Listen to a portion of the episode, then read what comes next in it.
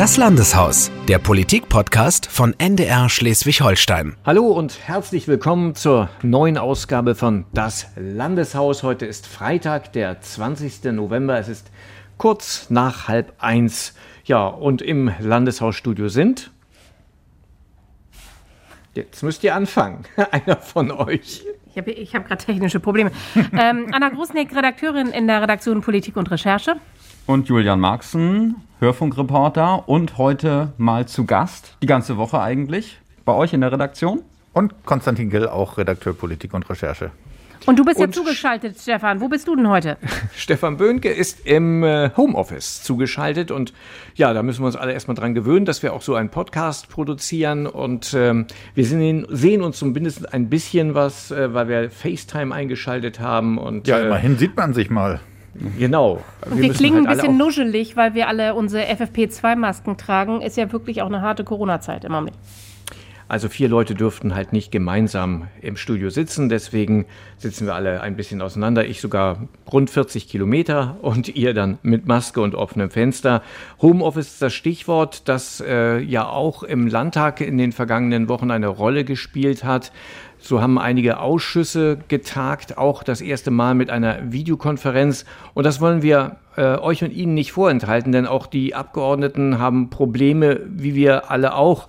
Hören wir dann zum Beispiel mal rein in den, in den Bildungsausschuss. So, Martin Haber sagt hier, meine Kamera streikt, das ist kein böser Wille. Ich versuche noch irgendwie das zu starten. Mal gucken. Hallo Martin. Moin. Das mit dem Ton geht immerhin. Es fehlen noch sechs Abgeordnete. Ja, die wurden dann aber auch noch gefunden. Aber im Innenausschuss gab es auch ein Beispiel, das hast du, Anna, rausgesucht, ne? Ja, genau. Da hatte Lukas Kilian Probleme, sich zur Videoschalte dazuzuschalten. Kollege Kilian, ja, ist jetzt dran, wenn er möchte. Kann man mich hören? Man, man hört Sie gut. Ja, das klappt hier mit der Videokonferenz. Ich bin ganz begeistert, ähm, dass das in diesem Format bislang stabil läuft seit 37 Minuten. Ein Moment, Herr Kollege. Herr Kollege, einen Moment. Jetzt hört man Sie gar nicht. Sie kommen ganz abgehackt an. Bitte beginnen Sie nochmal. Irgendwann hat es dann doch noch geklappt. Ähm, aber ich finde, es zeigt eben auch echt, unter welchen Herausforderungen im Augenblick gearbeitet wird. Ne? Einmal wirklich von den Abgeordneten, aber es geht ja eigentlich allen Leuten im Land so. Wir sitzen jetzt auch irgendwie immer verteilt, haben diese Probleme im Homeoffice und jeder versucht irgendwie das Beste draus zu machen. Das einzig Gute ist, man kann irgendwie seinen Kaffee warm zu Hause schnell trinken, aber ansonsten sind das schon ganz schöne technische Hürden, finde ich. Der Landtag hat es dennoch geschafft in dieser Woche und hat eine einzigartige Anhörung gemacht, die teilweise im Hybridbetrieb stattgefunden hat, wie es so schön heißt. Also die Experten, die dazugeschaltet waren, äh, die waren zum großen Teil gar nicht im Landeshaus, die Abgeordneten auch nicht. Äh, Konstantin, ja, das hat alles geklappt, im Gegensatz zu dem, was wir gerade eben gehört haben aus den Ausschüssen. Ne? Ja, es gab tatsächlich nur in der allerletzten Runde mit den Wirtschaftsexperten mal einen kurzen äh, Aussetzer, äh, aber ansonsten hat, hat, das alles wunderbar funktioniert. Äh, inhaltlich auch, du sagtest, glaube ich, gerade einzigartig oder äh, außergewöhnlich, äh, war das auch inhaltlich vielleicht gar nicht so in den Kernaussagen, weil natürlich viele der Themen, die da abgegrast wurden, schon bekannt waren. Aber in den Details und in den konkreten Beispielen, die man da gehört hat, war das schon was Besonderes, auch in der Ausführlichkeit natürlich. Ich fand, das war ein interessanter Einblick. Ne? Also man hat ja sonst nicht die Gelegenheit, alle Tage diesen Experten zuzuhören, die auf ihren Gebieten natürlich schon Koryphäen sind und die mal wirklich einen Einblick vermittelt haben. Das war auch ganz plastisch, fand ich. Ja, und ich fand eben auch irgendwie sehr deutlich geworden, welche Herausforderung jetzt auch wirklich Politik hat, finde ich. Denn die Experten haben ja wirklich immer ihre Maximalforderungen skizziert, die Rechtsexperten immer auf die Rechtmäßigkeit äh, hingewiesen. Vom Gesundheitsamt wurde gesagt, wir müssen aber nachverfolgen. Es wäre also ein kompletter Lockdown eigentlich am besten. Und dann am Ende stellt sich sozusagen ja dann auch heraus, okay, und Politik muss am Ende den Kompromiss finden, um alle Bedürfnisse abzubilden. Mhm. Und das finde ich ist an diesem Tag wirklich nochmal sehr deutlich geworden. Also es ist erklärt vielleicht auch manchmal dieses Hin und Her und diese Abwägungsprozesse. Und im Nachgang mag es sich so schlau anhören, wenn man sagt, Mensch, ich hätte das anders entschieden. Ich fand an dem Tag wohl ganz, ganz deutlich, wo im Augenblick die Schwierigkeit liegt. Ich glaube auch, wir haben ja sonst auch immer, wir müssen uns ja auch immer auf die Kernforderungen eigentlich beschränken, wenn wir eine mhm. Diskussion darstellen wie diese Kernforderungen eigentlich zustande kommen, ähm, hat man in dem Fall, finde ich, wirklich gut nachvollziehen können. Äh, je, nicht nur wir und die Abgeordneten, das war ja auch eine öffentliche Veranstaltung, das konnte über YouTube und so weiter mitverfolgt werden. Und ich glaube, das war eine ganz wichtige Geschichte. Konstantin, du hast gesagt, wir haben eigentlich mit allen, die da gehört wurden, immer wieder schon Kontakt gehabt. Und dennoch haben wir vieles neu erfahren, auch in dieser Dimension. Gerade die Leiterin des Gesundheitsamtes von der Münster hat hm. mich beeindruckt, die einmal diese Arbeitsverdichtung dargestellt hat und zum anderen auch, dass ähm, das auch nicht unbedingt durch Ungelernte ausgeglichen werden kann. Also man kann nicht einfach die ganze Bundeswehr jetzt in die Gesundheitsämter stecken, denn die müssen letztendlich auch rechtssicher entscheiden, ob jemand in Quarantäne bleiben muss. Und auch dort müssen die Leute Leute ja sehr eng betreut werden. Was mir gar nicht so bewusst war, ist, dass also viele, die offenbar an, an äh, Covid-19 erkrankt sind, ihren eigenen Gesundheitszustand deutlich besser einschätzen, als er ist und daher immer wieder nachgefragt werden muss, wie geht es ihnen eigentlich und wie sind die Sauerstoffwerte tatsächlich und die müssen also aus der Ferne rechtzeitig eingreifen, damit denen dann geholfen wird. Und wie gesagt, auch die Quarantäneanordnung muss ja rechtssicher sein. Das kann man nicht einfach so sagen, Sie müssen mal eben in Quarantäne bleiben. Das ist ja dann auch eine Art von Freiheitsberaubung für 14 Tage und das Ganze muss halt auch auf sicheren Füßen stehen. Und dass das nicht ungelernte Kräfte Kräfte machen können. Glaube ich, das ist nochmal ziemlich deutlich geworden, hat auch die ja. ganze Dimension nochmal klar gemacht. Ne? Richtig, also Hilfskräfte wirklich auch nur für Hilfsarbeiten. Im medizinischen Bereich helfen ja die niedergelassenen Ärzte, äh, aber was genau diese Entscheidungen mit weiter Tragweite angeht, ähm, ist eben der Sachverstand nötig. Und natürlich gibt es da Personalmängel äh, und natürlich fehlen da Leute. Und das war zum Beispiel auch noch ein Aspekt, den ich nochmal sehr deutlich hervorgehoben fand ähm, dass natürlich eine Kommune erstmal entscheiden muss, wir finanzieren so eine Stelle auch langfristig. Auch wenn der Bund jetzt Geld in die Hand nimmt, das ist für ein paar Jahre, das ist schon eine ganze Menge, aber letztendlich ist es wieder eine kommunale Entscheidung, auch wirklich langfristig so eine Stelle zu besetzen. Und das ist gar nicht so eine einfache Entscheidung. Und auch die Leute zu finden, die das dann wirklich machen können. Ne? Da wurden ja jetzt auch vom Bund die 5 Milliarden zur Verfügung gestellt. Aber wenn ich das richtig gehört habe, suchen die Hände ringend nach Leuten, die dann wirklich diese Qualifikation hm. auch haben. Ne? Was ich nochmal also interessant fand, ähm, auch bei dieser Amtsärztin, dass sie nochmal erzählte, ganz eindrücklich, wie da gearbeitet wird, auch im Gesundheitsamt in Neumünster und auch in den anderen Gesundheitsämtern im Land. Also dass da zum Beispiel ähm, die Testergebnisse, die aus den Laboren kommen und die in Richtung der Gesundheitsämter gehen, dass die gefaxt werden.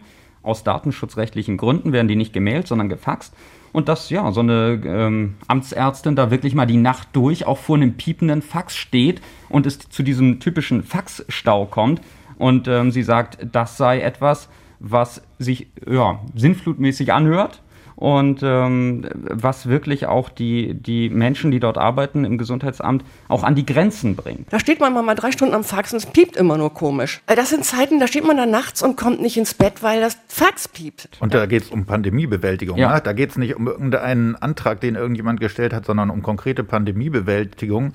Und die endet dann bei so einem piependen Fax. Das ist doch irgendwie ein bisschen unheimlich, finde ich. Naja, oder ja, auch, dass die Daten sagen. beim Einwohnermeldeamt zwar immer alle erfasst sind, aber natürlich, und da habe ich auch noch nie mehr drüber Gedanken gemacht, die Handynummern. Klar. Ne? Und das heißt, mhm. das heißt, die erreichen die Leute nicht, weil kaum Leute haben noch irgendwie eine Festnetznummer.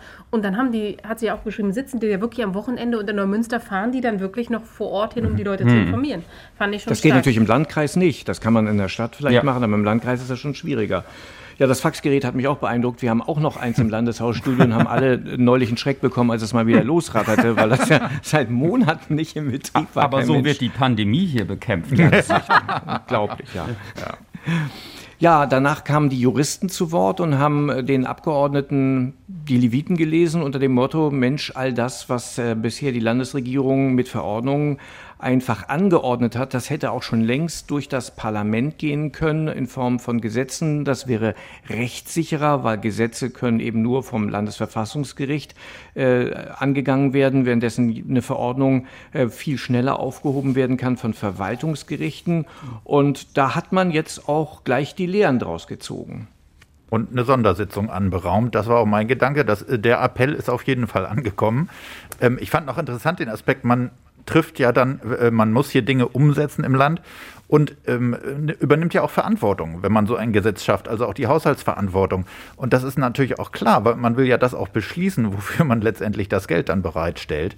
Ähm, klingt eigentlich banal, war mir aber auch in der Deutlichkeit nicht so klar. Obwohl ich gespannt bin, wie viel Entscheidungskompetenz der Landtag dann wirklich bei der Sondersitzung in genau einer Woche dann auch haben wird. Denn es ist ja so, dass am kommenden Mittwoch diese Ministerpräsidentenrunde mit Frau Merkel die Videoschalte ist und danach in Schleswig-Holstein justiert wird, wie verhält man sich dazu. Ähm, das heißt, es muss in Jamaika besprochen werden. Ob dann wirklich noch so viel Einflussrahmen ist, dass der Landtag da wirklich noch was mitbestimmt oder ein Gesetz ändert, weiß ich nicht. Immerhin ist eine Regierungserklärung ja angekündigt für nächste Woche Freitag. Muss man abwarten. Aber vielleicht ist das genau der Punkt, den wir eben bei der Anhörung so ein bisschen wahrgenommen haben. Einfach nochmal drüber sprechen, einfach nochmal ausführlich erklären. Im Gegenteil. Ja die Anhörung, glaube ich, die hat wirklich Sinn gemacht. Und hätte man sowas vielleicht schon mal vor einem halben Jahr gemacht, dann wäre vielleicht auch vieles anders gelaufen und vielleicht hätte das dem einen oder anderen anderen Parlament auch gut getan. Ich glaube, das war mhm. wirklich eine, eine, gute Idee, mal so eine Veranstaltung zu machen und sich sechs Stunden Zeit zu nehmen, um alle Aspekte dieser einmaligen Krise zu beleuchten. Fand es übrigens nebenbei gesagt noch interessant, wie die Abgeordneten sich verhalten haben. Der Großteil hat ja eigentlich Fragen gestellt, aber auch wirklich offene Fragen gestellt nach dem Motto, was können wir machen? Natürlich auch kritische Fragen dazwischen, aber ähm, im Grunde genommen ging es ja darum, einfach mal zuzuhören. Ich glaube, äh, ein Abgeordneter hat das auch gesagt, äh, so wir hören heute nur zu. Es gab dann wieder andere, die haben schon in der Mittagspause ihre Pressemitteilungen rausgegeben und gesagt, ist doch toll, unser Regierungshandeln ist bestätigt worden. Also das fand ich auch interessant, dass es da ganz unterschiedliche Reaktionen gab. Anna, du hast äh, irgendwo klingelt jetzt ein jetzt Handy, das lassen wir einfach mal klingeln. Anna, du hast gerade eben schon die Ministerpräsidentenkonferenz angesprochen, die wird es in der nächsten Woche nochmal geben. Die letzte gab es erst Anfang der Woche, die war ja nicht so besonders ergiebig, die hast du beobachtet. Ja, und da war das Erstaunliche, dass sozusagen am Sonntag noch äh, der Eindruck entstand, es würde äh, nur darüber diskutiert, dass keine Lockerungen anstehen. Darüber herrschte auch Konsens. Und dann wurde abends im Kanzleramt nach allen anderen Beratungsrunden nochmal so ein äh, Beschlussentwurfspapier äh, ja, zusammengedrechselt. Und äh, das wurde dann über die Presse nachts noch gespielt. Die Bildzeitung ist dann ja immer im Live-Ticker dabei. Und ich fand das doch schon sehr erstaunlich, mit welchen Forderungen da ganz plötzlich die Politiker am nächsten Morgen die Ministerpräsidenten konfrontiert waren, unabgestimmt. Dann ging es ganz plötzlich um die sogenannte Ein-Freund-Regel, dass Kinder nur noch einen Freund treffen sollten, aber eben nicht nur die Kinder, sondern am besten die ganze Familie. Und äh, dann ging es auch darum, dass man eben sagt, die Schulen müssten möglicherweise ihre Klassen halbieren. Das waren also so Maximalforderungen, mit denen die Bundesregierung da dann reinging und die be beide erstmal vertagt wurden. Bei dieser Ein-Freund-Regel muss man natürlich sagen, wir haben uns hier dann auch umgehört und eine Politikerin hier in Schleswig-Holstein hat selbst vier Kinder und die sagt, okay, das würde im Konkreten bei meiner Familie bedeuten, meine vier Kinder müssen sich alle darauf verständigen, dass sie mit, nur mit einem Freund spielen, also bitte nur mit demselben, also. Und wir Eltern müssten am besten noch mit den, den Eltern dieses Freundes dann auskommen für die nächsten Wochen. Und ich fand, das machte das Dilemma so ein bisschen deutlich. Und hier in Schleswig-Holstein soll es jetzt aber ja auch nur dabei bleiben, dass es ein Appell ist, dass diese Deckelung ist im privaten, aber nach Stand jetzt muss man ja immer sagen, es kann sich ja auch immer sehr schnell über Nacht ändern. Stand jetzt will Schleswig-Holstein an dieser Stelle das nicht in eine Verordnung gießen. Das als Vorschrift stelle ich mir auch wirklich realitätsfern vor. Also wenn man da als Kind entscheiden muss, wer ist jetzt mein bester Freund, mhm. dann sind die 15 anderen Freunde, die man hat, doch gleich beleidigt und äh, äh dann wird's das, wird das nichts mehr mit einer Freundschaft. Also das ist doch ist wirklich schwierig. Im Zweifel ist es doch skurril. In der Schule sitzen sie alle zusammen und am Nachmittag muss man dann sich für einen entschieden haben für die nächsten Monate. Das ist ja, ja auch schwer, schwer vermittelbar. Ne? Im Zweifel ist die Freundschaft dann nach dem Lockdown auch beendet. Ja. Ja, ich glaube eben auch für Kinder ist das dann sehr schwierig äh, nachzuvollziehen, denn du sagst es ja eben vormittags im Klassenverband und ich glaube grundsätzlich, so mein Eindruck, dass die das insgesamt gut mitmachen und viel Verständnis haben. Aber wenn sozusagen Politik anfängt, auch Maßnahmen zu machen, die rational nicht mehr zu fassen sind, dann wird auch diese Akzeptanz geschmälert. Und wenn man sich die Zahlen anguckt, die sind ja noch nicht so zurückgegangen, dann äh, ist, glaube ich, noch eine relativ lange Spanne an Geduld und Akzeptanz notwendig. Aber die Dinge sind auf dem Markt. Ne? Durch dieses Verhalten, wie du es genannt hast, so eine Beschlussvorlage wird an die Medien gespielt, dann ist das auf dem Markt und wird diskutiert. Ich weiß nicht, ob das nicht schon ein bisschen die Schwelle für die nächste Runde in der kommenden Woche nicht doch schon ein bisschen wieder gesenkt hat, doch ein bisschen härter noch Maßnahmen zu ergreifen. Also ich glaube, ich, zumindest ist es ja Ende November, hieß es ja grundsätzlich, würde man dann nochmal evaluieren und gucken, ob man dann wieder lockern kann. Und von großen Lockerungen wird bundesweit zumindest ja erstmal nicht mehr gesprochen. Also Schleswig-Holstein macht ja immer sehr klar und präzise, sie wollen einen einheitlichen Maßstab, aber ein regional begrenzte Maßnahmen eben am Infektionsgeschehen orientiert. Das ist wie so ein Mantra, was wir jetzt seit ein paar Wochen hören. Und das macht deutlich, dass Schleswig-Holstein schon interessiert ist daran, sich, weil die Infektionszahlen hier niedriger sind, so ein bisschen Freiheiten dann auch ähm, rauszuverhandeln. Und ich bin wirklich sehr gespannt, ob das dann nächste Woche gelingt. Das übrigens fand ich auch noch ein Fazit aus der Anhörung. Das habe ich von vielen Seiten eigentlich, egal ob das nun von Medizinern oder Rechtswissenschaftlern kam, diese Möglichkeit zu haben, regional zu reagieren. Das habe ich eigentlich bei allen rausgehört. Also ich sage mal, der fachliche Beistand ist da für so eine Entscheidung. Also ich bleibe bei meiner Kritik auch, dass man lange Zeit verschlafen hat, um einen Plan zu entwickeln. Das hätte man, denke ich, im Sommer machen können.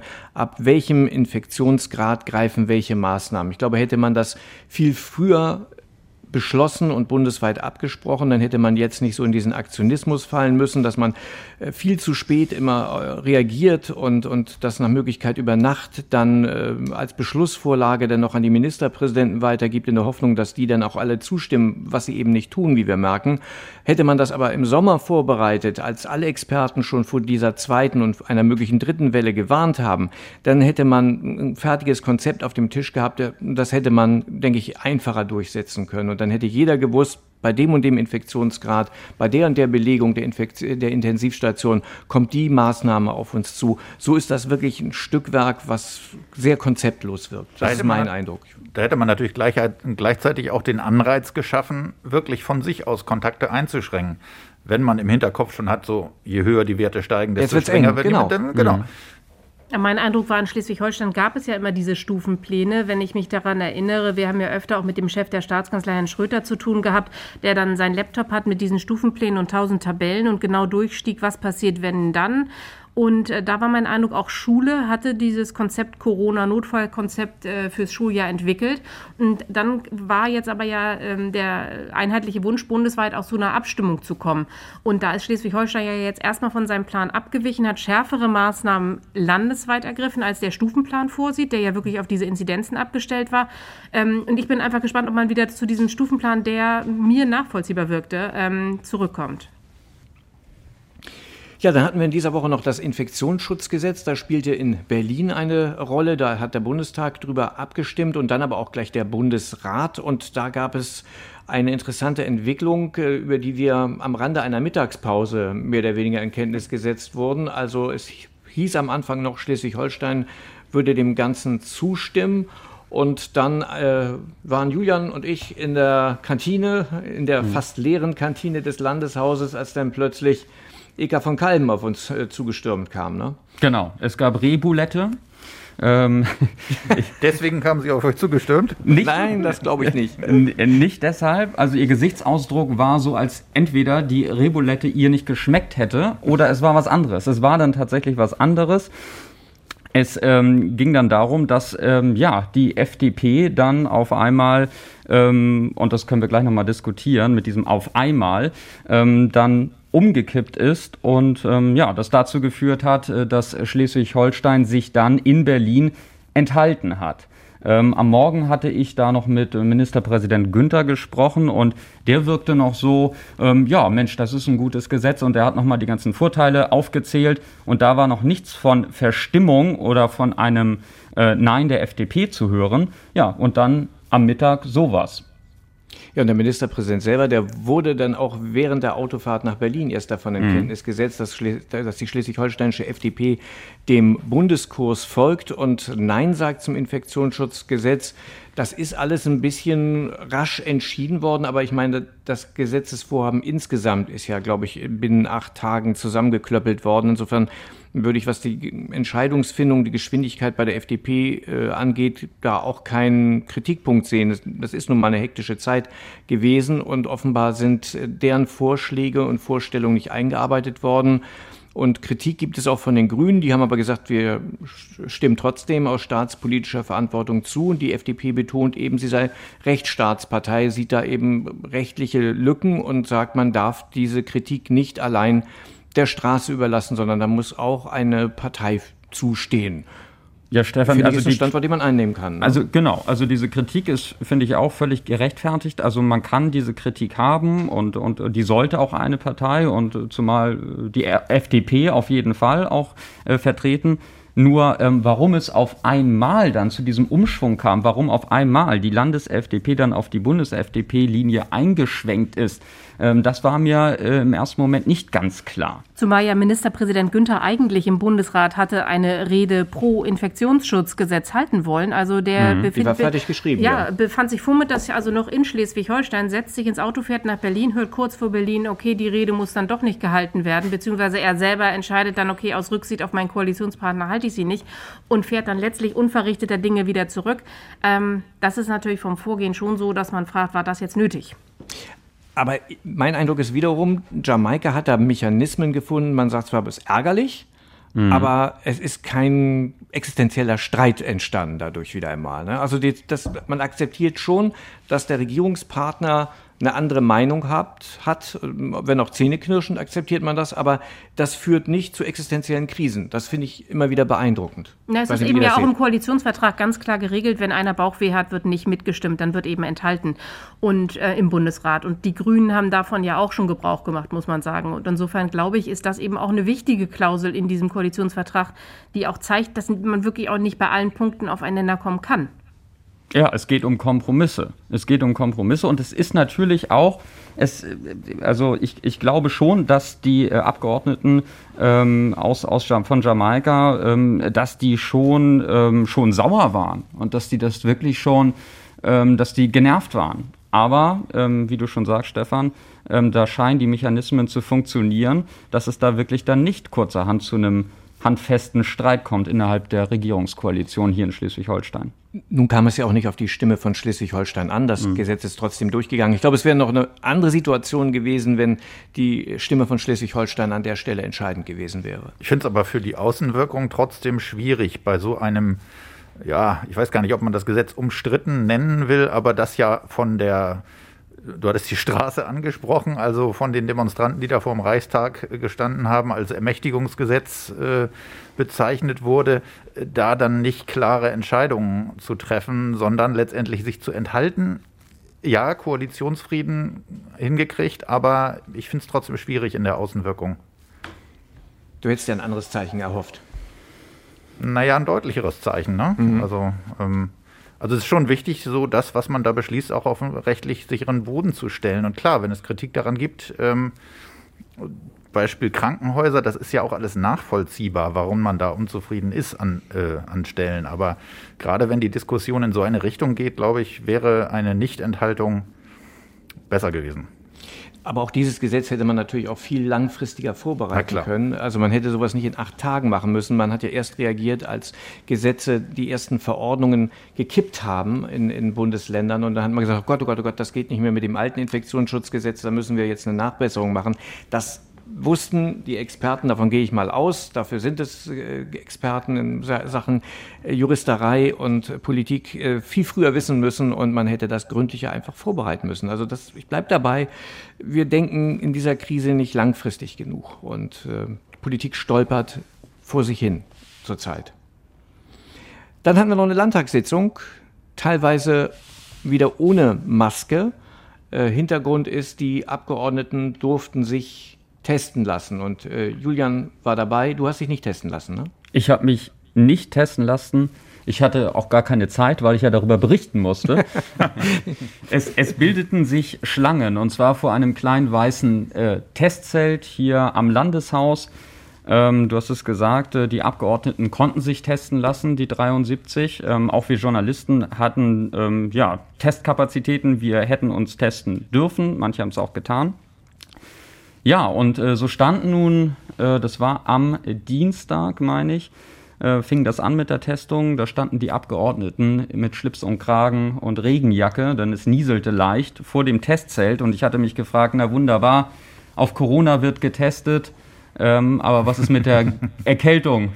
Ähm, denn es war wirklich nass und ungemütlich, typisches schleswig-holsteinisches Schmuddelwetter. Ja, und da wurde dann getestet, ähm, PCR-Test, äh, Mund, Rachen, Nase, da wurden Abstriche gemacht. Ähm, ich habe da noch kurz mit ähm, Landtagspräsident Schlie gesprochen, der dann auch nochmal betonte, wie wichtig das sei, dass äh, hier getestet wird, damit die Demokratie weiter handlungsfähig ist, damit es kein Infektionsgeschehen im Landtag äh, gibt, ähm, damit auch weiter ähm, ja, etwas beschlossen werden kann, ähm, damit auch Hilfsgelder weiterhin ankommen. Ähm, das sagte er. Aber es gibt natürlich auch Kritik an dieser Testung.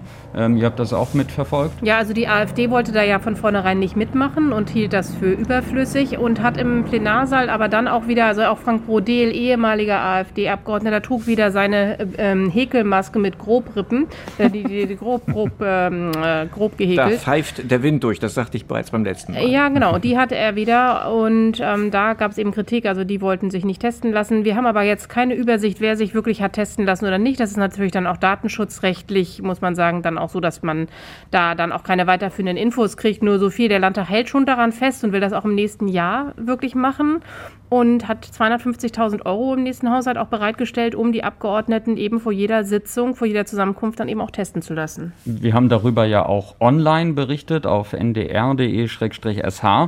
Und da gab es unter dem Artikel, habe ich nochmal nachgeschaut, ganz, ganz, ganz viele Kommentare ähm, von Lehrern, von Erzieherinnen und Erziehern, von Altenpflegern, die ähm, ja wirklich tagtäglich das Risiko haben, angesteckt zu werden oder selber etwas weiterzugeben und dann kann es ja auch wirklich äh, lebensgefährlich werden. Und äh, die waren wirklich auf der Zinne, ähm, warum jetzt Politiker ganz einfach getestet werden können, warum das denn so schnell einfach mal funktioniert. Und ähm, wir, so sagten sie oder so schrieben sie da in den Kommentaren, ähm, kommen einfach nicht an solche Tests ran. Da gab es ganz, ganz großes Unverständnis äh, bei diesen Berufsgruppen, die ich gerade ähm, aufgezählt habe. Ich fand, deswegen haben sich auch einige Minister nicht testen lassen. Die haben das auch nicht mitgemacht. Ne? Mhm. Also, nee, genau. Ja, also äh, ich hatte nämlich auch noch so ein bisschen die, ich glaube, in der Vorwoche war die Sozialausschusssitzung, wo die neue Teststrategie des Landes unter anderem besprochen wurde. Da hieß es eigentlich nur, Menschen mit Symptomen sollen sich testen lassen, jetzt mal kurz zusammengefasst. Mhm. Ähm, da habe ich mir auch meine Gedanken gemacht, soll man sich da testen lassen? Ich finde letztendlich die Begründung, dass da nun 70 oder mit allem drum und dran bis zu 100 Leute im Plenarsaal sitzen, mhm. äh, dass es sinnvoll ist, dass man sich da testet, weil wir haben über die Handlungsfähigkeit des Parlaments gesprochen vor einer Weile. Ähm, äh, ja, sehe ich so, das ist wichtig, aber es ist auf der anderen Seite wirklich schwer zu vermitteln, Schulen, Pflegeheime und so weiter und so fort.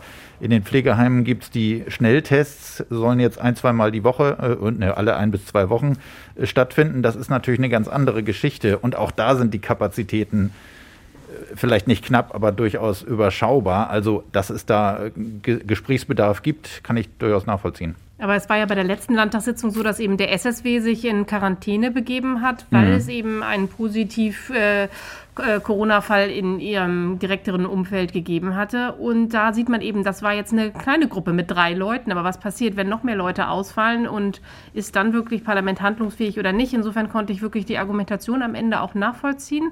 Aber wir haben ja auch für uns entschieden, lassen wir uns testen oder nicht? Oder halten wir dann noch mehr Abstand und arbeiten mit FFP2-Masken und ähm, sehen wirklich zu, dass äh, wir noch mehr, wir nennen das immer Angel, wenn wir Interviews machen, also diese langen Stecken einsetzen, um O-Töne zu machen machen. Dafür haben wir uns dann entschieden, einfach damit man dann sagt, okay, für die Politiker ist es in ihrer Arbeit dann auch wichtig. Für uns selbst haben wir anders abgewogen, aber das konnte auch jeder Journalist für sich selbst bewerten.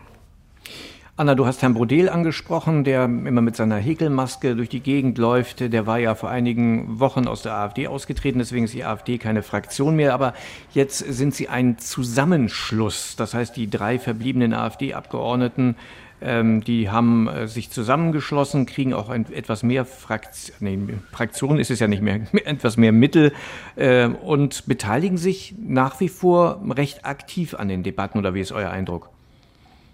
Ja, das war mein Eindruck auch. Also sie ja. haben ja ein bisschen mehr Redezeit auch raushandeln können. Dadurch, sie wären gerne eine Gruppe geworden, als, also keine Fraktion wie der mehr, SSW. sondern eher eine Gruppe wie der SSW. Dann hätten mhm. ihm noch mehr Rechte zugestanden, aber das haben, äh, hat der Ältestenrat ja abgelehnt und äh, sind jetzt dieser Zusammenschluss und haben wieder, und das merkte man dann auch im Vergleich zur Oktobersitzung, wo sie eben keinen Status mehr hatten, nur einzelne Abgeordnete waren, hatten jetzt wieder mehr Redezeit, haben sich mehr eingebracht und ähm, versuchen eben dann auch über den Landtag ihre Politik sichtbar zu machen. Das ist ja auch nach wie vor Ihre einzige Bühne. Der Landesverband, der liegt ja nach wie vor brach, von dem hört man nicht viel. Das sollte an diesem Wochenende eigentlich geändert werden, dadurch, dass wieder ein Landesvorsitzender gewählt werden sollte. Konstantin Gill hatte sich schon zwei Tage blockiert fürs Wochenende und wollte den Parteitag in Neumünster beobachten. Genau. Das wird jetzt nichts. Ne? Morgen hätte ich sonst auf dem Ü-Wagen gestanden und über die Wahl der neuen Landesspitze oder beziehungsweise. Ich habe jetzt drin gesessen, nicht drauf gestanden. Das ist dann ja auch ein bisschen gefährlich. Ich glaube, das ist so unsere Redewendung, aber ja, wegen der besseren Aussicht vielleicht und Abstandes. Ne? ähm, ja, das ist tatsächlich, also er findet nicht statt, der Parteitag. Ähm, das ist so, die Stadt Neumünster hat eine Auflage erteilt, natürlich in diesen Zeiten nicht überraschend, hat die Teilnehmerzahl auf äh, maximal 100 Personen beschränkt. Das wiederum ist mit der AfD-Satzung äh, nicht machbar. Da könnte sich quasi jeder, der dann abgewiesen wird an der Tür, könnte die Beschlüsse im Nachhinein anfechten. Das die Geschichte mit dem Landesvorsitz zieht sich schon eine ganze Weile. Wenn man da dann nun im Nachhinein noch wieder irgendwelche Klagen befürchten muss oder so, äh, dann äh, kommt man natürlich auch nicht weiter. Ähm, das hat das Verwaltungsgericht in Schleswig ähm, auch bestätigt. Deswegen war klar, dass auf jeden Fall der Samstag so nicht stattfinden kann. Ähm, Ausnahmen von dieser 100-Personen-Regelung sind nur dann möglich, wenn ähm, akut sozusagen Kandidaten für eine Wahl, die bevorsteht, aufgestellt werden. Das wäre am Sonntag der Fall gewesen. Den hat die AfD aber gleich mit abgesagt ähm, und ja, wartet jetzt ab. Ne? Also die, die Landesspitze ist weiter nicht besetzt. Schauen wir mal, wann es dann zum Landesparteitag kommt. Dann hast du auf jeden Fall ein freies Wochenende. Das ja. war ja so gar nicht eingeplant. Ja, wir hatten in dieser Woche Besuch im Landeshausstudio. Julian Marxen, den äh, Sie alle kennen als Reporter aus dem Studio Lübeck, war eine Woche lang bei uns im Landeshaus. Hat es dir gefallen und was findest du war besonders? Was muss man hervorheben vielleicht? Ja, also du hast es ja gesagt, normalerweise bin ich dann äh, im Land unterwegs für Reportagen und spreche vorwiegend mit Nicht-Politikern. Das war jetzt ähm, doch mal ganz anders. Ähm, aber es ist natürlich auch äh, äh, schon anders, wenn man hier im Landeshaus ist, als wenn man einem Politiker zusieht, wie er in einer Debatte auftritt oder wie er vor einer Debatte oder nach einer Debatte auftritt. Das sind komplett äh, andere Schuhe. Das ist äh, ganz interessant gewesen. Ähm, diese Hintergrundgespräche vor Debatten ähm, fand ich extrem spannend. Ich fand natürlich den Paternoster hier im Landeshaus sehr, sehr, sehr, sehr äh, traditionell und spannend. Ähm, und ja, also es hat mir sehr, sehr gut gefallen hier. Bist, ähm, bist du über den euch. dritten Stock hinausgefahren oder bist du im dritten im Ja, da, ste da steht ja dann immer, Weiterfahrt ist ungefährlich, aber ich habe mich trotzdem nicht getraut. Es ist eine Blamage, wenn man auf der anderen Seite wieder runterkommt und da steht. Und das ist jedem schon passiert, ja. weil man an seinem Handy spielt und dann ah, fährt man da wieder rum. Ich das spiele nie unangenehm. an meinem Handy. Ich bin total konzentriert gewesen die Woche über. Nee, ähm, hat, mir, hat, hat mir sehr viel Spaß gemacht, ähm, auch mit euch und ähm, ja, wie groß, Gerne wieder. Wie, wie, groß ist denn der Unterschied? Also man mhm. muss vielleicht gar nicht so unterscheiden, aber wenn du sagst, du bist sonst im Land mhm. unterwegs und triffst Nicht-Politiker, wie groß ist denn der Unterschied? Ist das eine komplett andere Welt oder? Ich, ich, ich fand es wirklich äh, hilfreich auch für die Arbeit, auch ähm, wenn ich jetzt über so eine äh, Debatte meinetwegen über die Düngeverordnung zu berichten. Ich höre mir die Debatten an, kenne aber auch die Meinung der Landwirte, mit denen ich vielleicht äh, vor drei Wochen gesprochen habe, wie die da drauf blicken, dann ist das gut, auch beide Seiten so zu haben, ähm, um das einfach mal abwägen zu können. Also ich, ähm, äh, da, da, gibt es schon krasse Unterschiede, aber äh, ich habe auch Respekt gewonnen hier vor der politischen Debatte, weil das einfach, ähm, weil die natürlich, das hatten wir vorhin schon besprochen, alles abwiegen müssen ähm, alles abwiegen müssen und ähm, ähm, möglichst auch irgendwie alle ähm, zufriedenstellen müssen. Und das ist nicht ganz einfach und dafür und davor habe ich äh, großen Respekt. Julian, die Arbeit mit dir hat auch richtig viel Spaß gemacht und ich glaube, wir alle drei sind uns einig, wir hoffen, dass wir ihn jo. bald wiedersehen. Ja. ja? Und wir alle hören uns bald wieder im nächsten Podcast und bis dahin wünschen wir schönes Wochenende. Tschüss. Tschüss. Das Landeshaus, der Politik-Podcast von NDR Schleswig-Holstein.